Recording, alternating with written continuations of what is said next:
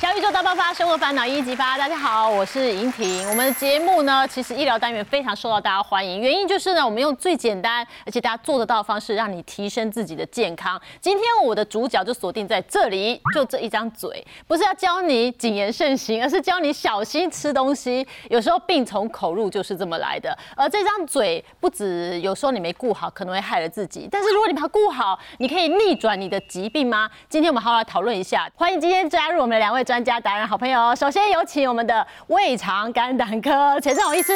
哎，大家好。还有我最喜欢的养生达人叶青姐。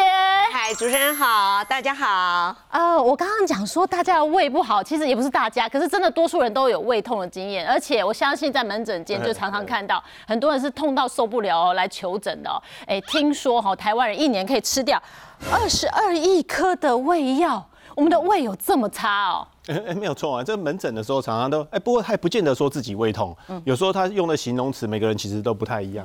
有的人就说什么我胃肚肚那肚肚哈，有的时候是闷痛啊，有的是真的很明显的说自己胃痛，有时候最觉得是说好像食欲不好啦、消化不良、胀气啊都有，所以他是说有有胃病的人真的是蛮多的哦。嗯，那尤其是说如果你在讲说我们台湾人的胃病是不是特别的变得差，我在想大概只能排名算中等。中等，因为比较严重的国家，其实我们来讲说胃癌发生率比较高的国家，其实最高的是日本跟韩国。日本跟韩国说特别的高，那我们台湾大概在中间。那不过还是输很多国家，很多国家的胃病比我们比少的很多。像我们像也东亚地区啊，其实因为有些国家我们以为他们胃病会比我们严重，譬如说像印度。比如说像东南亚的国家，泰国，泰国对，他们比我们多，吃辣，他们其实没有。吃辣，我们会觉得他们吃辣，而且他们有些国家他们用手抓，对，感觉卫生不是很好，卫生习惯好像不是好，他们应该是胃病比较严重，其实没有哎。对我刚刚这样想一想，会不会跟压力有点关系？因为你看美国人都比较乐天一点点，有没有？所以就好像美国人比较能够宣泄压力、释放压力，那日本、韩国或者是亚洲人哈，可能工作比较忙碌，压力比较大，压力造成胃痛。陈姐过去很有经验，我觉得胃病啊，确实是跟自己的情绪有非常密切的关系。那我以前在妈妈的照顾底下的时候，胃是很好的，可是进入了华氏以后呢，每天就是呃，照那个叫什么，呃，跟着时间赛跑。一分一秒都要很计较，所以呢，你就很紧张。所以我大概进华师不久，我就开始感觉到胃痛了。嗯，然后呢，越痛越严重。所以我我起先的时候呢，就我每天大概就是胃照三餐在痛。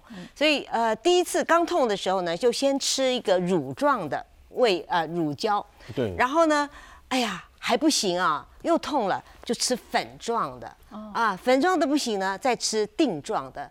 那我记得最有一次就痛到不行，吃了所有的胃药，几种吃完了都还是痛，痛的在地上打滚。我先生只好立刻送我去急诊。结果呢，医生说是胃痉挛，胃痉挛，打了一针就好了。这可能跟压力有关的。对，我就问医生说。为什么我会胃痉挛？他说因为压力太大。我说你错了，我一点都不感觉到压力。他说小姐，那是你的意志力太强，但是你的器官跟不上。所以呢，我们意志力觉得自己不紧张，但其实你是从是内在是紧张的，你的身体感觉到。而且你工作节奏很紧，所以胃胃痛的非常厉害。嗯对。那后来呢？因为呃，我先生。呃，这个身体非常强壮，号称健康宝宝。可是他有一次去健康检查的时候，发现他有肝癌，嗯，很大的一个肝肿瘤。嗯，所以他切除肝肿瘤之后呢，为了防止他复发转移，我就开始研究饮食改革，学会了精力汤，很神奇。我喝精力汤，喝着喝着，哎。我的胃痛就不见了，一样的工作 tempo，两个月一样的工作 tempo，然后喝精力汤，对，一样的工作 tempo，我还那时候还在华视，但是有一点点，就是因为我那时候也同时去跟圣严法师学了打禅，嗯。啊，学打禅学会稍微放松，会管理自己的情绪，然后再加上精力汤，嗯。结果我差不多喝，我觉得最大的效果可能是精力汤，因为喝了两个月之后呢，就没有，从此胃痛再也不来找我了。所以我都完全忘记那个胃痛的日子。陈姐是每天喝。对，而且我那时候医生讲的没错，我那时候除了胃痛，还有胃胀。嗯嗯，就各种胃的不舒服对我都有。那我们说为什么会慢性发炎，都常见有四个原因。第一个其实最常见是幽门杆菌啊，哦，我们胃有细菌感染，那这个可能就是不见得是跟你饮食不当有关，这可能是真的感染到这个细菌，要把细菌杀死之后呢，胃才能真的改善啊。因为我们台湾啊、日本、韩国，这都是幽门杆菌盛行率高的国家。对因为有时候我们从小从小爸爸妈妈在全家一起吃东西，啊，有时候有时候幽门杆菌会借由饮食传染，所以这一点要确们家都公定。筷母吃。哎，这是很好的习惯哦。一出生，对，因为我自己饱受胃痛之苦啊，所以我们就很很强力的实践这个。对，这是一个很好的习惯，因为有时候幽门杆菌它会造成在家人互相吃东西的时候就会传染。对，那要阻绝的话，应该是要尽量用公筷，这是比较理想。那第二个的话，当然是刚才提到跟压力大那些有关呐、第三个跟药物有关。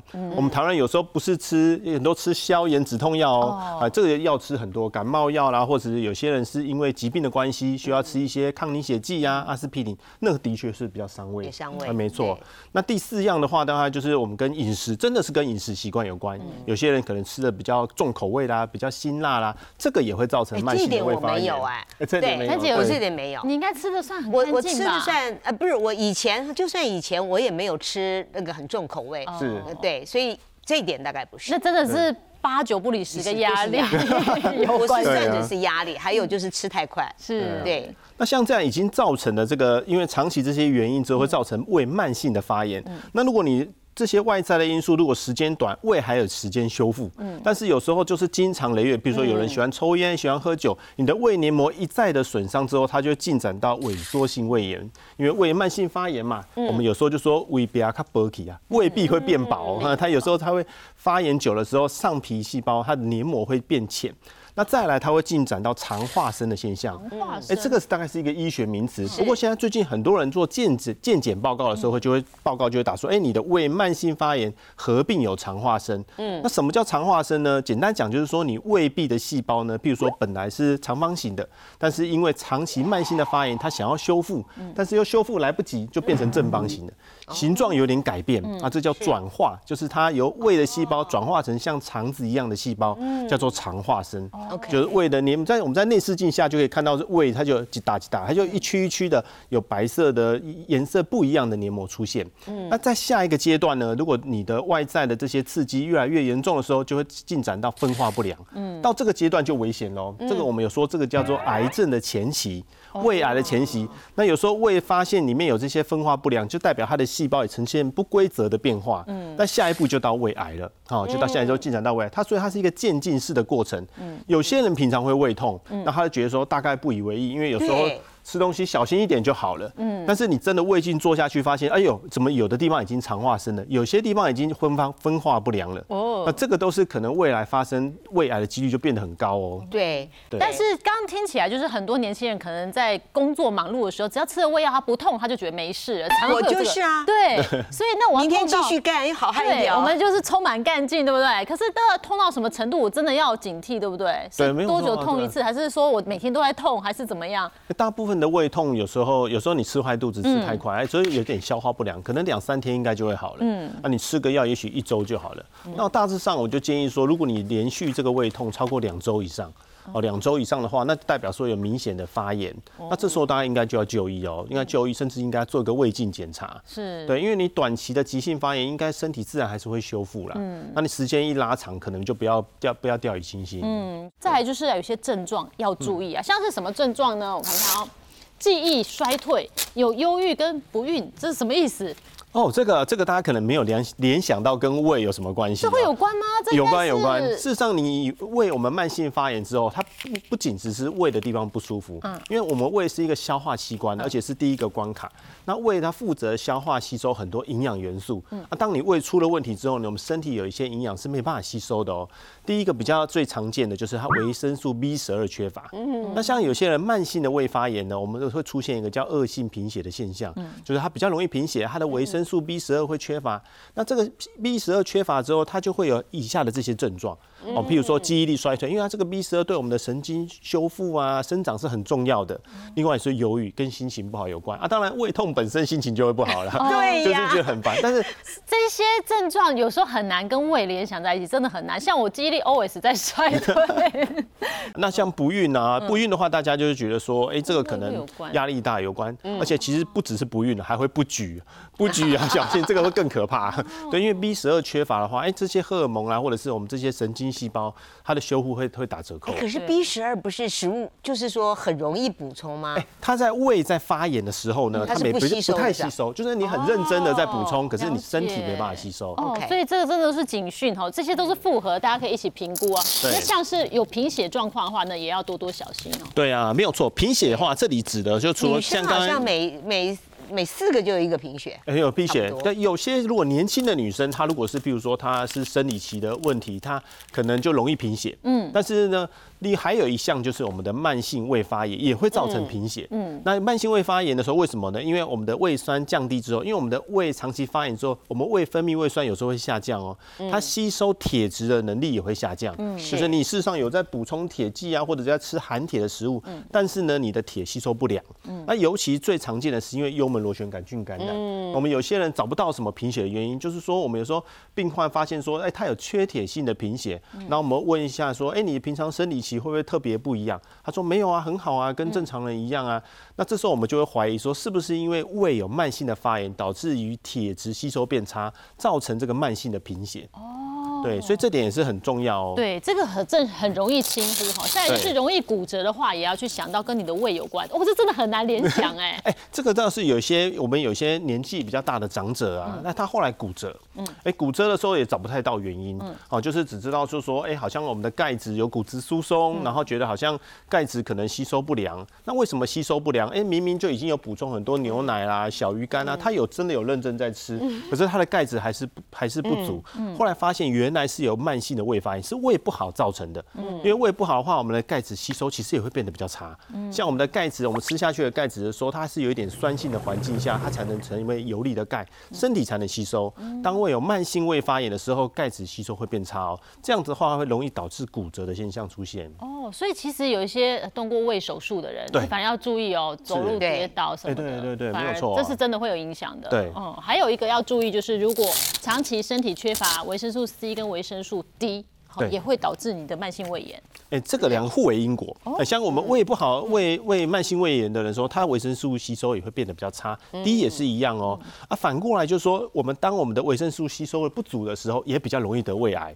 啊，我们维生素 C 是不是很好的抗氧化物？对啊，我们发现说有一些胃癌的病患呢，就是他就是维生素 C 不足，他食物中摄取的这些维生素是 C 不足，或者是维生素 D 不足，也会连带也比较容易骨折。那身体有一些荷尔蒙的缺乏呢，也会造成一些其他的症状出现。嗯所以说这个有慢性胃炎的人要特别要注意，要补充维生素 C。哦，所以真的是这些症状哈很难发现，而且第一时间你很难跟胃联想在一起。所以我们平常时真的饮食要均衡。接下来就是我觉得平常时吃东西的时候呢，也可以时时刻刻来微养生一下。今天陈姐要教我们的是超级养胃的精力汤哦。好，今天要为大家示范一个能够保护胃壁，尤其呢是能够预防或者是呃减少胃黏膜受伤哈，或者是胃溃疡的这样的一个精力汤，叫洛梨精力汤。那主角呢，当然一定是洛梨。洛梨呢含有丰富的钾，那所以呢它可以排出我们身体多余的钠。预防因为钠过多所引起来的胃胀气，胃胀气也很不舒服哈。它还有丰富的这个多元不饱和脂肪酸，所以呢是可以保护胃壁。接下来就是这个呃豌豆苗啊，豌豆苗呢含有十七种氨基酸，而且还有丰富的矿物质哈，所以呃这个也可以保护我们的胃，减少那个胃酸对胃壁的伤害。啊、这个呢大家都很熟悉啦，苹果苹果健胃整肠相当好，尤其它有双向调降调节，也就是说，如果你腹泻，它可以减缓你的腹泻；如果你便秘，它可以缓解你的便秘，对肠胃相当的好。那另外呢，就是凤梨，凤梨呢可以帮助我们消化，因为它有丰富的呃这个凤梨酵素，可以减少消化不良。所以我们把这些好的食材再加上，哎。那个蛋白质打在一起呢，就是一道非常均衡多元的精力汤，然后保护我们的胃。好，我们首先呢就把这个芽菜的苗、豌豆苗放进去。豌豆苗呢没有什么味道，所以对小朋友来说都很能够接受。好，这个是洛梨啊，简处理也很简单，只要把洛梨挖几挖出来就好了。我们今天的洛梨是八十克啊，这今天虽然是四人份，所以都是乘以四倍，所以八十克。呃，豌豆苗是二十克，那苹果呢也是八十克啊。好。凤梨呢是七十克，所以加起来呢，我们大概一个人等于有一份的蔬菜，将近一份的蔬菜，还有一份的水果。那这里呢是三十克的大豆生态。那很多人如果说你没有大豆生态，你也可以用啊蛋白粉，或者呢，其实你用煮熟的黄豆一起打，效果也很好。好，那我们现在呢就把它加上水，大概六百 CC 的水。今天没有加那个坚果，是因为洛梨本身就有很好的油脂哈，是多元不饱和脂肪酸，所以就不需要再加坚果了。其实如果你不知道算水要怎么算，你就看加到七成就可以了。五十秒，来，我们现在就开始打，然后再慢慢的把它的转速加强。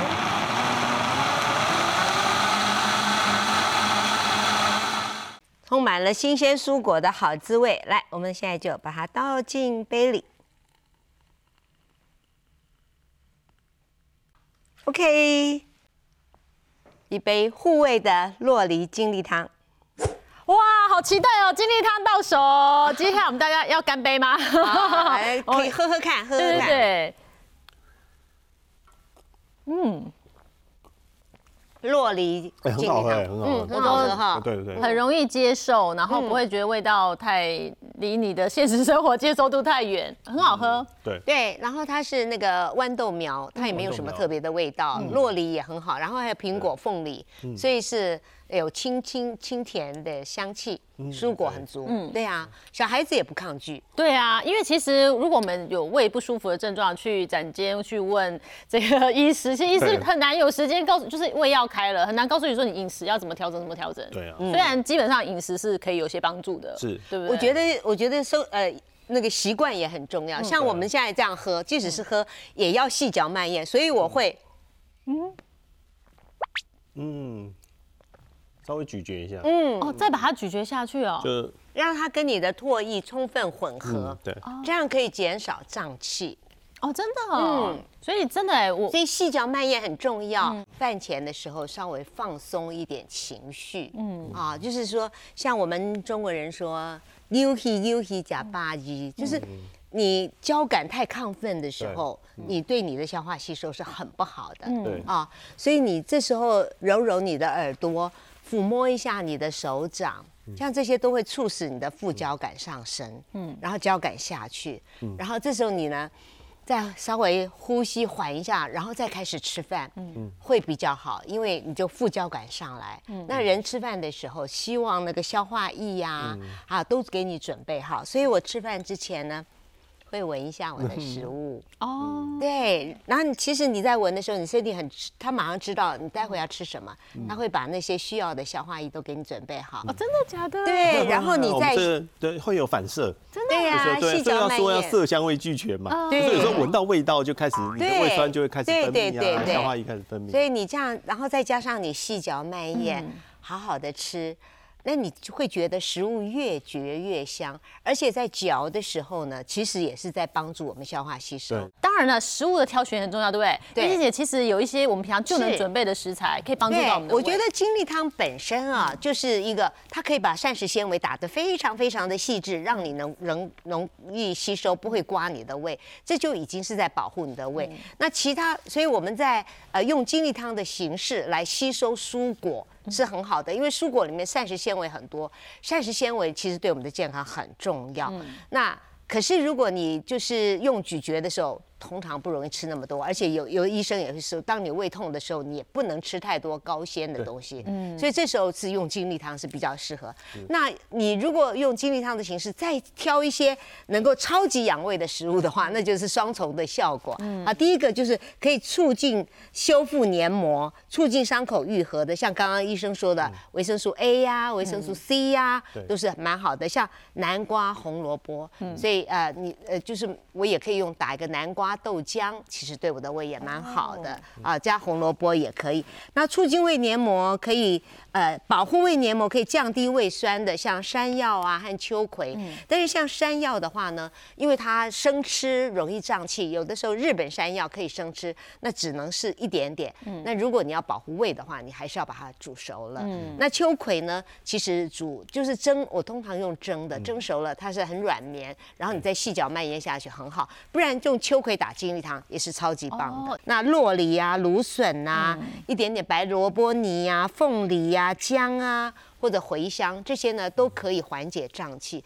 其实我以前饱受胀气之苦，胀气胀得很厉害的时候，那个整个胃痛到不行。对对，胀气会导致，所以也要少吃容易胀气的。空气在那边里面，有些人是觉得打嗝一下还好一点的感觉。对啊，或者排气会觉得好一点点。他有时候就是停在里面哈，就真的很难受，出不来，然后就就开始胃怎么弄它也不里面饱饱的气，然后然后就刺激胃壁。痛，我到现在都记忆深刻。那种痛，胀气的痛比普通的胃痛，我觉得还痛。对，所以呃，像什么，有时候你如果容易胀气的话，你就特别小心吃一些洋葱啊，洋呃洋葱，还有像那个什么豆类啊，这种容易长胀气的食物，或者吃的时候要特别的细嚼慢咽。还有一些养胃的超级食物，我特别推荐的，今天就用了苹果，葡萄也是可以暖胃的，高丽菜是。厨房里的胃药非常好，所以今天打这个精力汤，你也可以加一点高丽菜在里面，还有香蕉也是很好的，木瓜当然大家知道就是最保护胃的，所以饭后吃点木瓜或者香蕉都很好，还有菠菜、黑白木耳啊，黑白木耳就是水溶性的膳食纤维很多，它也是可以帮助你啊修复一下你的胃壁等等。哦，所以其实可以替代的食材也非常的多，其实很多就是要避开，我觉得要避开太甜的食物。对啊，我所以我不会用果干呐这些比较甜的东西，嗯，水果也会尽量选比较不甜的。那呃，如果你像我以前，我以前也会消化不良啊，消化不良也很难受哦。对，那消化不良的时候呢，凤梨和苹果。是很很有帮助的，木瓜也不错，木瓜也对，对都有帮助消化。因为木瓜有木瓜酵素，其实这些都是蛮好的，而且重点就是它很容易买到，你甚至没有去菜市场，楼下可能便利商店都可以买到，都有，所以一年四季都有。胃不好，你就想办法饮食开始调整了。不过我们讲到这么多哈，呃，当然高膳食纤维也很好。那如果你这是要养胃，可能很多人是已经有慢性胃病的人，他如果要吃这些哦，当然打成用调理剂把它打成，我们很容易。取得很容易咀嚼、很容易喝下去的精力它很好，但如果没有的话，他吃的时候要注意什么？哦，它有一些一些重点要注意哦。就像我们刚才有提到说，如果假设有慢性胃发炎的时候，我们的胃它们就也是因为进展到所谓的萎缩性胃炎，嗯，它出现一些肠化生的现象的时候，就代表说它胃已经有长期的受损。那这个受损呢，一般想要恢复、要修复的话，哈，除了刚才提到的一些精力汤这些比较好的食材之外呢，还有另外一个营养元素，现在认为是对我们的胃有帮助，它就是我们所谓的叶酸，就含叶酸的食物，因为因为我们知道叶酸它实际上是对 DNA 修复很重要的，我们就说 DNA 受损的时候，有些出现一个甲基化的现象，那这个叶酸呢，提供好的原料，让我们的细胞能够好的修复，所以我们有时候说一些孕妇啊，她有时候补充叶酸啊，就是。因为说它在生长的过程是一个是一个很重要的原料，所以叶酸这个研究发现是说，哎，如果你有在补充叶酸的人呢，你的胃的萎缩性胃炎或者是你所谓的肠化生，它可以逆转。它可以改善，所以我们可以介绍这些食材。那这些食材其实跟刚刚的食物很多重复哦，重叠。对啊，没有错。然后我觉得，那我们的金利汤绿拿铁，我们的蔬菜都是用烫一下而已，所以叶酸不容易流失。对，没错。因为你如果把它都煮熟了以后，叶酸遇热就会消失，所以用金利汤也是一个保护。呃保留叶酸很好一个很好的方式对。那这些食材的话，就刚才比如说提到了有像我们刚才说，哎，像木瓜也是一样啦，或者是嗯我们这边就多提刚刚到一个是讲菠菜呀、哎这些都是哦。芦笋呐、花对椰菜啊等等。，那这些我们这就是叶叶酸的食物的，它叫大家做一点功课，或者是把我们这些记录下来。那这样的话，在平常日常生活中补充是很重要的。嗯，那第二个就是我们刚才提到，就是说我们高纤蔬菜要切碎，是什么意思呢？就是说我们的高纤是健康的哦，对我们的肠胃道都是好的哦，而且我们要常吃高纤的食物，可以预防大肠癌，这是非常重要的。可是我们高纤呢，它有一群人要特别注意，就是我们这边提到的慢性胃发炎，尤其是你慢以及慢性萎缩性胃炎，就是你的胃消化食物的能力比较差的人呢，你就比较要注意在摄取高纤食物的时候，要先做一些处理。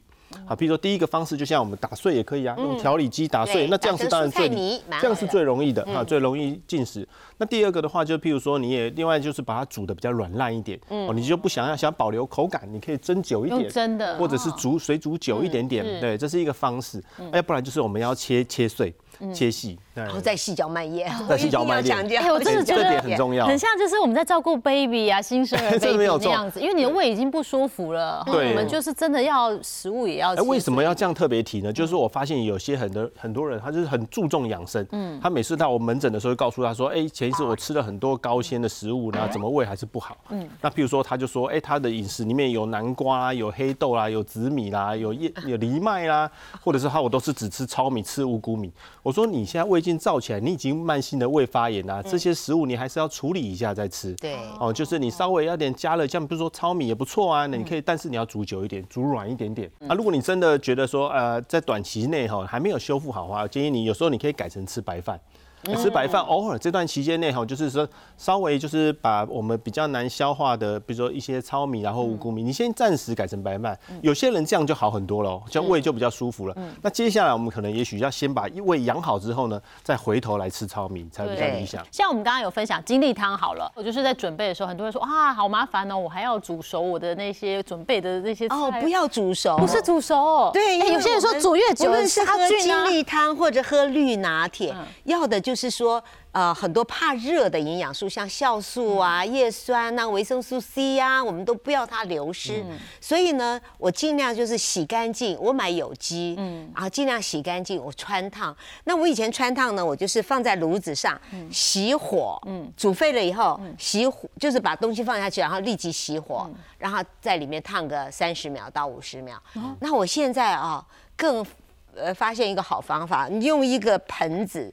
然后把蔬菜你要烫的蔬菜放下去，然后水烧开了，抓抓嘞，上面淋下去、哦，就这样淋下去，然后等个三十秒、五十秒就好了，把它捞起来，流失很少。我有就是你只要一闻到那个蔬菜的味道出来，看它颜色出来，你就可以捞出来了，因为代表它的营养已经开始在流失了。哇。我们要烫只是把那些就是杀青嘛，烫死细菌啊、虫卵啊、杀菌。杀有些人菌有时候差不多七十七十度就可以了，对。啊，也不用到一百度啦，有时候七十度就可以杀菌，也可以所以也不用滚成那样，就 对不需要了。滚不需要在，尤其不需要在上面煮。因为小时候如果要养胃，胃已经不好了，然后还滚成那样，然后就就担心。可惜啦，就有很多营养，就那就跟炒来吃一样了嘛。嗯，所以我们帮大家总结一下，所以要养胃的话，有一些生活习惯可以调整嘛。像医师有讲到说，如果要吃饭的话，呃，很多人吃完饭之后啊，汤再来个几碗，可是医师会建议说要先喝汤再吃饭。对，有些病患的话，他是平常胃排空比较慢，就胃的蠕动比较慢。譬如说有糖尿病的病患，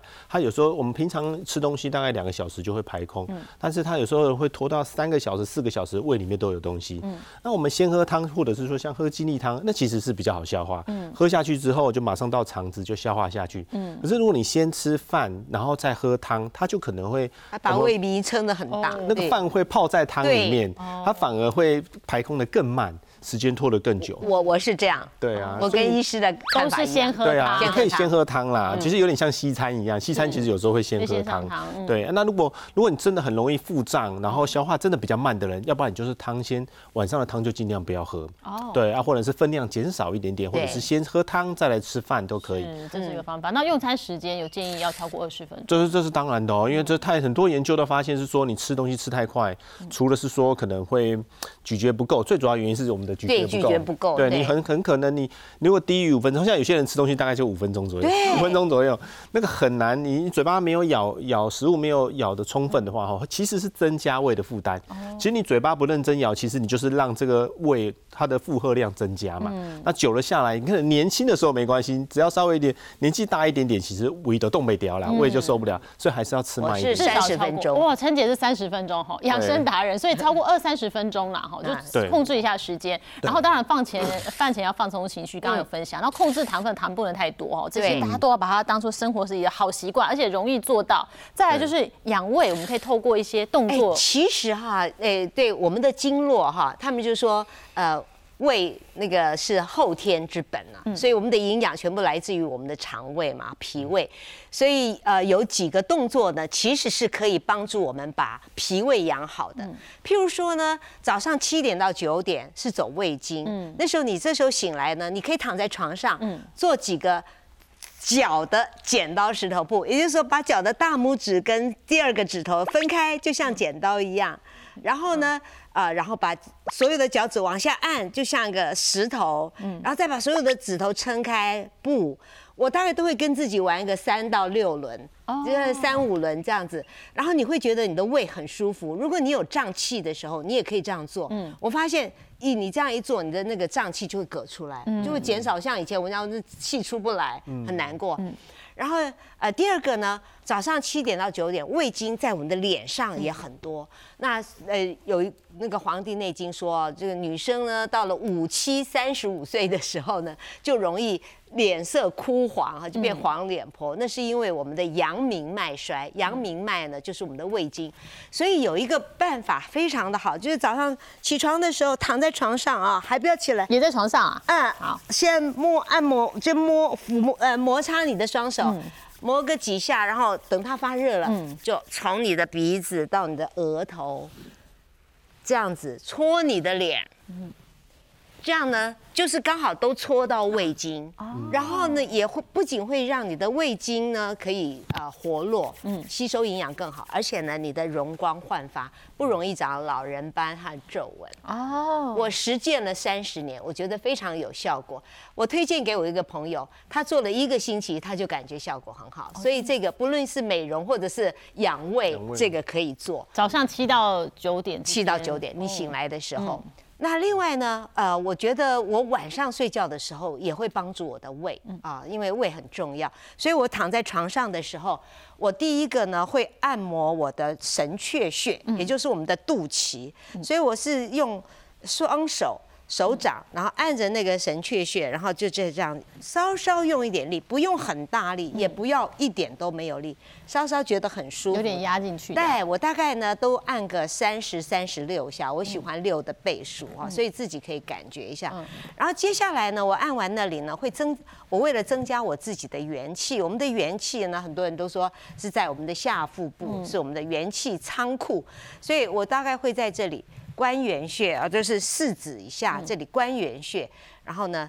也是用我的手指头去按摩它，那我大概是按摩三十六下，嗯，因为腹部呢其实是我们就是他们讲说生命之火，嗯，那呃年轻人小孩子他的腹部都暖烘烘的，但是到我们老了以后，他就开始。冷了，温度低了，那很多我们所以老年容易养成的什么频尿什么，都是跟这里啊、元气不够有关，所以按按这里是蛮好的。然后最后呢，我会给我的腹部来一个大按摩，嗯，但也是两个手啊，这样轻轻的按摩，然后先是顺时钟，然后按摩十二下，再呃。